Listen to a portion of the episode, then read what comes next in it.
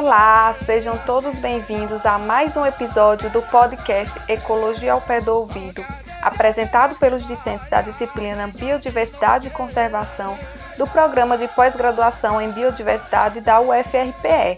Esse episódio é uma produção de Andrés Araújo, Juliana, Laila Costa, Maria Milena e eu, Viviane Santos, onde será abordado um pouco sobre unidades de conservação. As áreas protegidas são um dos instrumentos mais importantes para a conservação da natureza. Essas redes de parques nacionais, reservas de recursos ou paisagens bonitas foram definidas para a proteção da biodiversidade de espécies, funções e processos ecológicos, ou, em certos casos, com fins de uso sustentáveis. No primeiro momento, é possível reconhecer dois tipos de áreas protegidas: aquelas áreas protegidas lato sensu, que não apresentam objetivos explícitos de conservação da natureza, mas contribuem de forma significativa para esse fim, e as áreas stricto sensu, ou unidades de conservação, que têm esse objetivo como principal e explícito. Dentre as áreas protegidas, para o caso do Brasil, ressaltam-se as terras indígenas, com valor de conservação demonstrado, porém, seu principal objetivo é a proteção ao grupo social, constituindo, portanto, uma área do tipo lato sensu. Os territórios quilombolas também podem ser considerados áreas protegidas lato sensu pelo seu potencial de colaboração na conservação da natureza.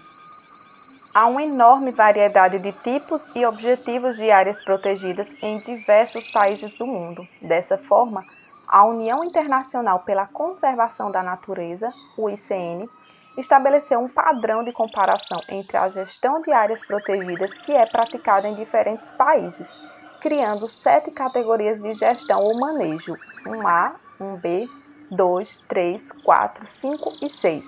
É importante destacar que essa classificação não representa uma hierarquia de importância, mas o objetivo da gestão, considerando o tamanho e o grau de naturalidade da área.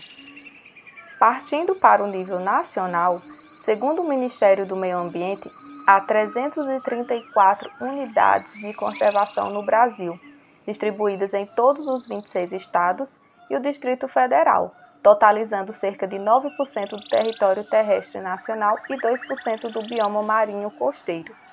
As unidades de conservação brasileiras podem ser classificadas como Parque Nacional, Floresta Nacional, Área de Proteção Ambiental, Reserva Extrativista, Área de Relevante Interesse Ecológico, Estação Ecológica, Monumento Natural, Reserva de Desenvolvimento Sustentável, Reserva Biológica e Refúgio de Vida Silvestre.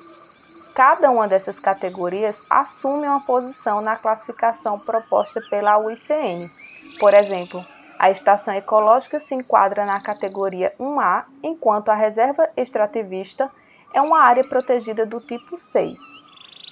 Embora seja uma rede de proteção de qualidade, sabe-se que o sistema de unidades de conservação existente no Brasil ainda não é suficiente para a proteção da elevada biodiversidade brasileira um estudo publicado em 2017 na revista Scientific Reports indicou que quase 55% das espécies brasileiras estão fora do conjunto de unidades de conservação existentes. E, infelizmente, tentativas de reduzir a proteção ambiental não têm faltado no Brasil.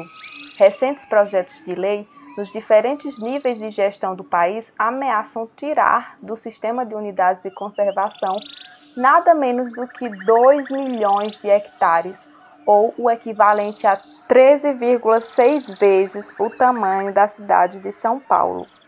No nosso país, há uma visão errônea de que é possível buscar o desenvolvimento abrindo mão da conservação de áreas naturais das espécies e dos serviços ecossistêmicos que elas provêm. No entanto, nossas unidades de conservação representam a garantia de bem-estar para a sociedade e são imprescindíveis para todos que virão depois de nós. Para a viabilidade de cada uma das áreas protegidas e dos seus sistemas, é importante que haja apoio social, sustentabilidade financeira e suporte político.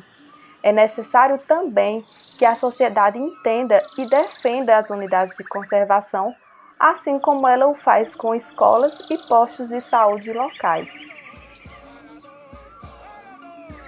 E este foi mais um episódio da temporada 3 do Ecologia ao Pé do Ouvido. Agradecemos a você, nosso ouvinte, por ter estado conosco. Deixamos o convite para os próximos capítulos. Até breve!